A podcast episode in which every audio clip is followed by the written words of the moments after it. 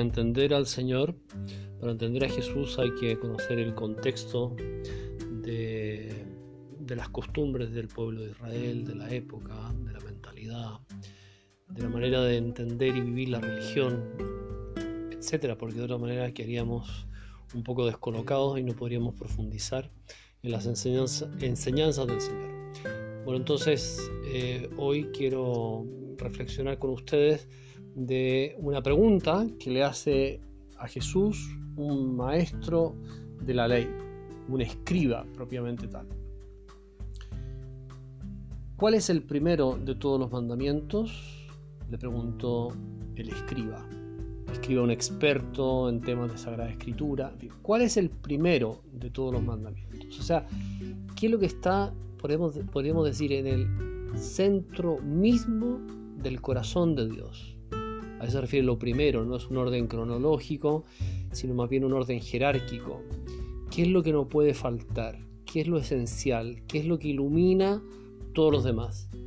Y esta pregunta, les decía, tiene su contexto porque había algunos grupos eh, dentro de los judíos que pensaban que los mandamientos eran 365, es decir, uno para cada día del año, distinto, una locura, o una cantidad de mandamientos que ya se mareaban.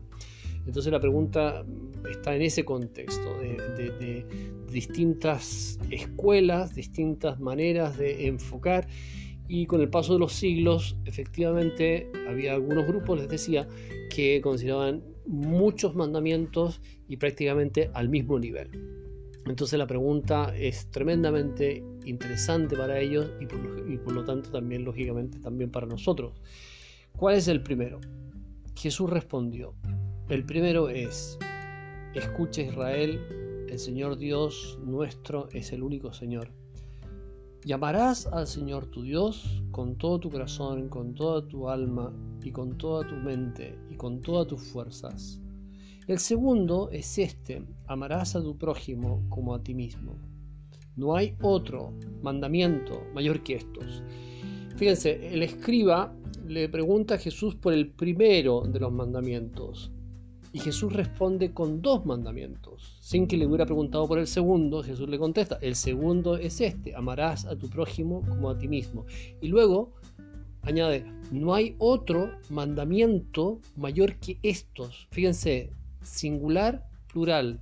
No hay otro mandamiento como si fuera uno mayor que estos, siendo dos.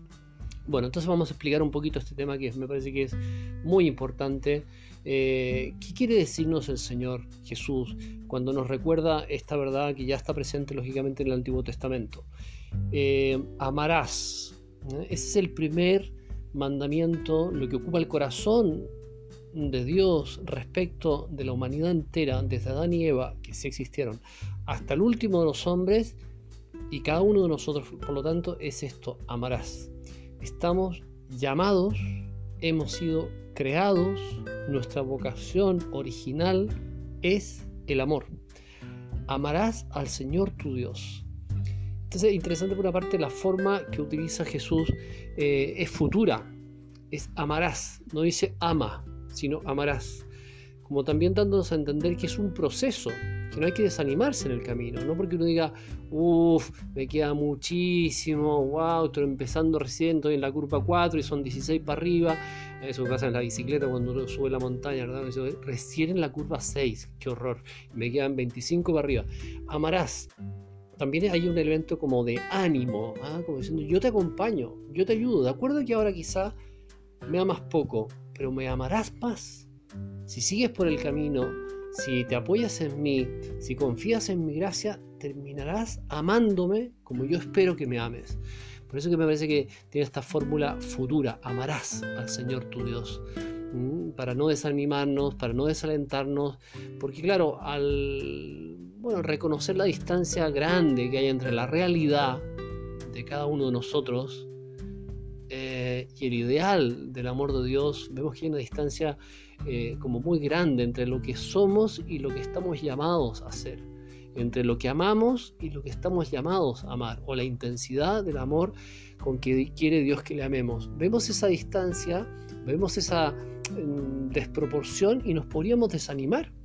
Nos podríamos desalentar, que me siento, bueno, que yo estoy recién empezando, a pesar de la cantidad de años que llevo en esta cuestión, estoy como, les decía, eh, las primeras curvas del camino. Y esa es una tentación que hay que vencer y decir, Señor, confío en ti. Aunque mi amor por ti sea pobre ahora, si confío en ti y me apoyo en ti, sé que ese amor pobre tú lo enriquecerás, lo harás cada vez más rico. Bueno, entonces eh, la respuesta del Señor, amarás al Señor tu Dios. Y añade, con todo tu corazón, con toda tu alma y con toda tu mente y con todas tus fuerzas. Como diciendo, bueno, claramente, el amor a Dios tiene que ser un amor absoluto, un amor incondicional. Que Jesús también se encargará en otro, en otro pasaje de decir que no podemos amar más a otro que a Dios. El que ama a su padre o a su madre más que a mí, no es digno de mí. El que ama a su hijo a su hija más que a mí, no es digno de mí. El que se ama a sí mismo más que a mí, no es digno de mí. ¿Por qué? Porque solo Dios merece un amor así.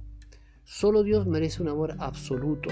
Y en esa condición de totalidad, de, supremacía absoluta respecto de todos los demás, es que se ordenan los otros amores. ¿Se fijan? Porque el amor a Dios queda puesto como, como la señal clara que ordena, que orienta a lo demás. De tal manera que yo puedo decir, este amor, un amor segundo o digamos un amor tercero, está orientado o no hacia el amor de Dios. ¿Me lleva a amar más a Dios o me aleja del amor de Dios? Y de esa manera nos podemos orientar. De esa manera podemos decir, esto verdaderamente es mi bien, me conviene, sí.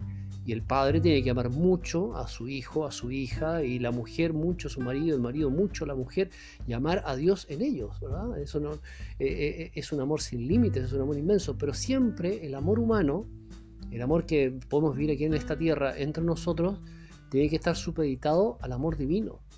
Y a veces Jesús nos dice que eso ha de ser, por así decir, eh, demostrado. Y a veces el amor a Dios nos lleva a sufrir.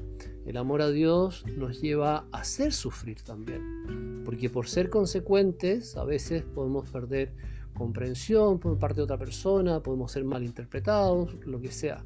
Pero Jesús mismo nos lo advierte, ¿verdad? Cuando dice en otro texto, eh, ¿pensáis que he venido a traer paz a la tierra? No, he venido a traer guerra. Y, en una misma casa, padre contra hijo, hija contra madre, dice así.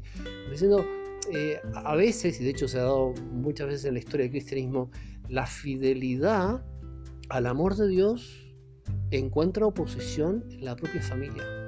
Puede ser, pero lo que no puede ser es supeditar, lo que no deberíamos supeditar el amor humano, el amor familiar, podríamos decir, a costa del amor divino. Eh, lo que Dios quiere es que lo pongamos ahí porque ese es el orden verdadero, auténtico que nos realiza y que también significa un acto de caridad hacia los demás.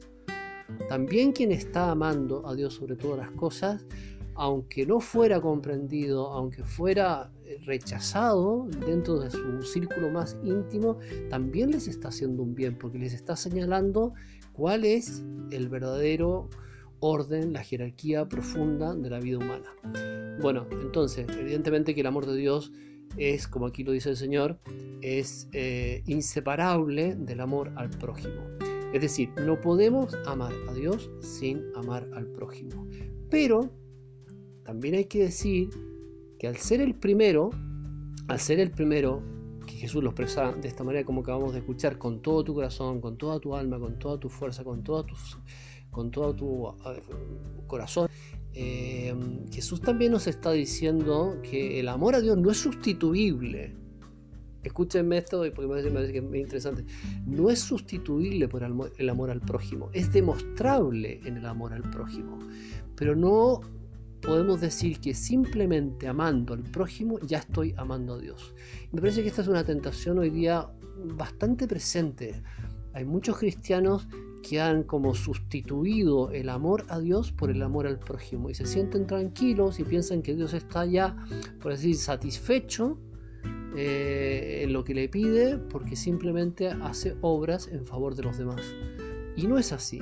Jesús nos enseña claramente, lo primero es el amor a Dios, para que amando a Dios, lo sigamos amando a Él en los demás. Entonces el amor cristiano no es filantropía, El amor cristiano no es simplemente querer al otro, aceptar al otro, en fin, respetar al otro. Eso está todo muy bien, pero el amor cristiano es mucho más, porque nos da una fuerza nueva, que es la fuerza de Cristo, y una intención nueva, que es amar como Cristo amó. Es decir, todas las manifestaciones inmensas, innumerables, podríamos decir infinitas de amor de Cristo por los demás, son un amor al Padre. En el amor del Padre, en el amor al Padre en que Cristo se entrega a cada una de las personas que se encuentran en su camino y a cada uno de nosotros también. Bueno, entonces, quería como subrayar esta idea. Lo primero en la vida, lo primero en tu vida y en la mía es profundizar, crecer, echar raíces profundas del amor de Dios en nuestros corazones. ¿Y eso qué significa? Tratarlo, conocerlo, eh, identificarnos cada vez más plenamente con Jesucristo a través de la oración, de los sacramentos. Esa es la primera tarea, ese es el primer don, el primer regalo que el Señor nos quiere dar, es un amor eterno y que hace que los amores humanos también se eternicen. Pero no bypasemos el amor de Dios, no lo demos por supuesto el amor de Dios, no lo demos por descontado, sino que busquémoslo directamente en los sacramentos, en la oración, en la penitencia, en las cosas que nos cuestan, buscar a Jesús, encontrar a Jesús, tratar, amar a Jesús. Y en esa unión, en ese encuentro, en ese intercambio de amor, tendremos fuerza para querer al prójimo como quiere el Señor que les queramos, con todas nuestras fuerzas, con todo nuestro corazón. En definitiva, el amor a Dios es absoluto.